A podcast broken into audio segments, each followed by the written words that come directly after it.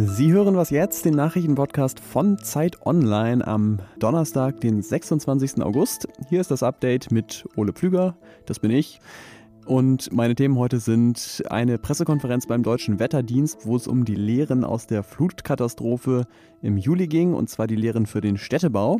Außerdem fasse ich Ihnen die Lage in Afghanistan zusammen und heute ist ein Dokument aus dem Gesundheitsministerium bekannt geworden und daraus geht hervor, wie eine Corona-Politik aussehen könnte, die sich dann nicht mehr so stark an der Inzidenz orientiert. Redaktionsschluss für diesen Podcast ist 16 Uhr.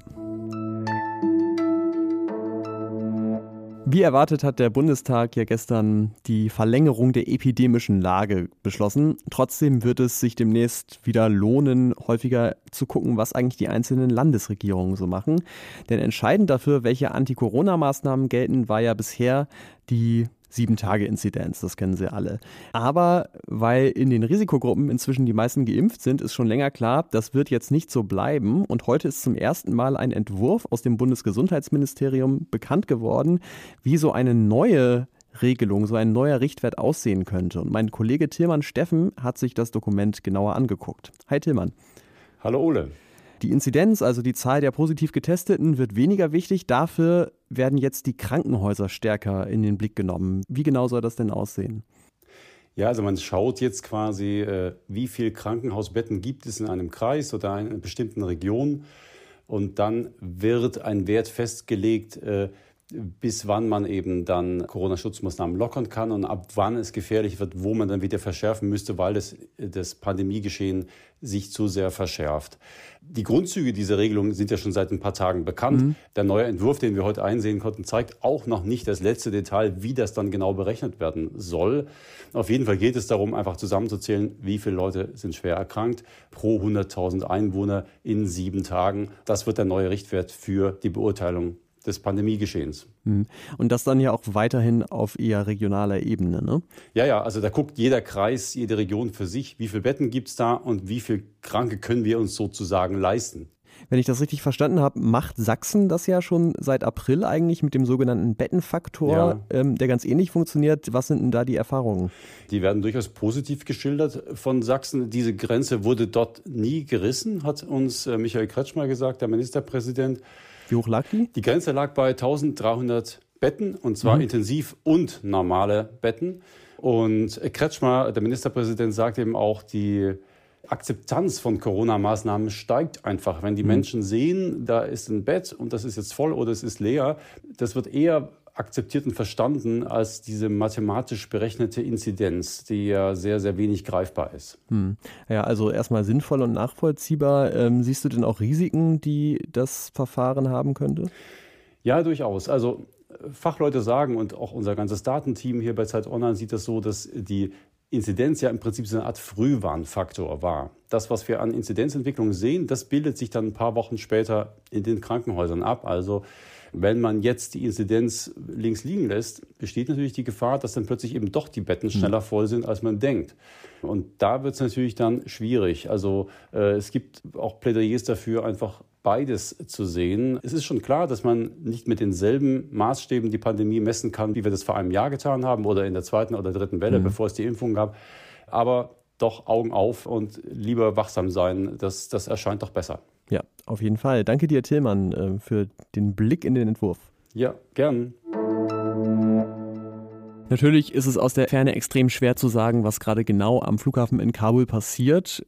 Bundesverteidigungsministerin Annegret Kramp-Karrenbauer hat heute berichtet. Wir ähm, wissen, dass äh, die Terrordrohungen äh, sich äh, massiv verschärft haben, dass sie deutlich konkreter geworden sind. Was auf jeden Fall sicher ist, dass in sechs Tagen die USA ihre letzten Truppen aus Afghanistan abgezogen haben werden. Und das heißt, für alle Menschen, die in Afghanistan noch festsitzen und die nicht zu den 100.000 gehören, die bereits ausgeflogen wurden, schließt sich jetzt das Zeitfenster.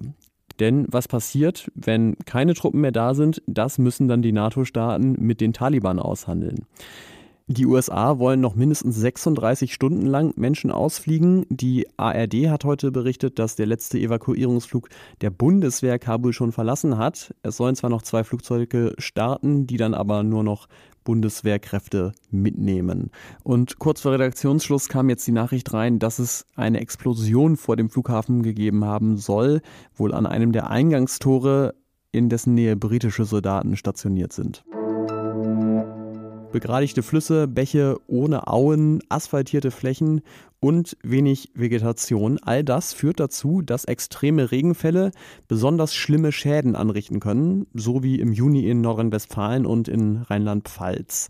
Und der Deutsche Wetterdienst, der hat heute zusammen mit anderen Behörden zu einer Pressekonferenz geladen und da haben sie erklärt, was jetzt zu tun wäre, damit solche Katastrophen wie dort in Zukunft und anderswo nicht ganz so katastrophal ablaufen. Starkregen kann jeden treffen. Und dieses Problem wird sich in einer heißeren Zukunft weiter verschärfen. Das ist hier Tobias Fuchs vom Deutschen Wetterdienst und der sagt, klar, zum einen müssen die Treibhausgasemissionen reduziert werden, um zu vermeiden, dass das Wetter noch viel unberechenbarer wird in Zukunft. Es ist deshalb dringlich zu handeln und das ist noch möglich aber auch vor Ort lässt sich viel tun, damit die Landschaft solche Regenfälle besser abpuffern kann. Und da kommt jetzt Peter Jakubowski vom Bundesinstitut für Bau, Stadt- und Raumforschung ins Spiel. Eine Schlüsselrolle nehmen dabei Böden und Bäume ein. Mit einer sogenannten blau-grünen Infrastruktur, also wassergebundenen durchgrünten Bereichen in den Städten, lässt sich nicht nur Wasser zurückhalten, sondern diese Bereiche helfen auch, Hitze und Trockenheit zu mindern. Also mehr Bäume, mehr Seen und weniger Asphalt und Beton in Städten und Siedlungen.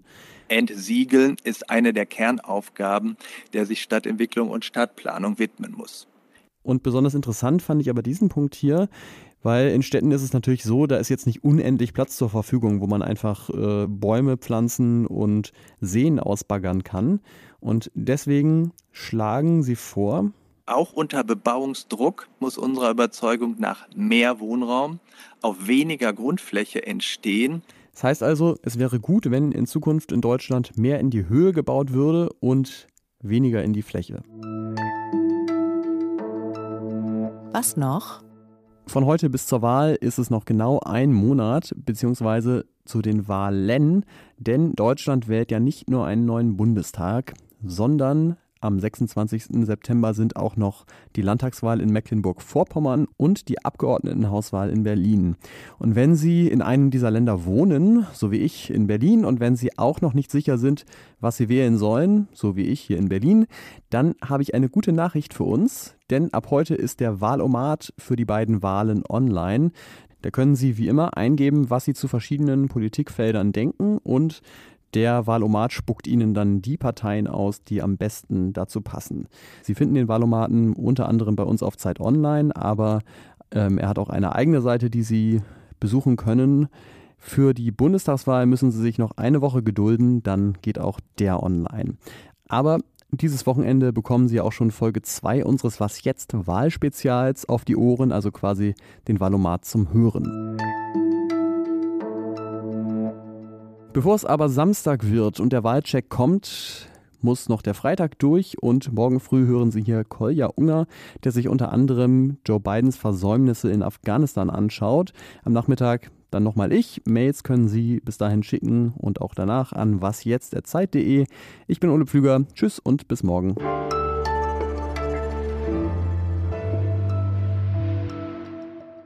Mal gucken, was passiert, wenn ich hier beim Ballomaten einfach immer dagegen bin. Stimme nicht zu. ÖPNV, nö. Schuldenbremse, nö. Nein, nein, nein, nein, nein. Nee. Parteien auswählen und zum Ergebnis. Ah, leider kann der Valomat auf Grundlage ihres Antwortmusters kein individuelles, zuverlässiges Ergebnis berechnen. Da muss ich wohl eine Dagegenpartei gründen.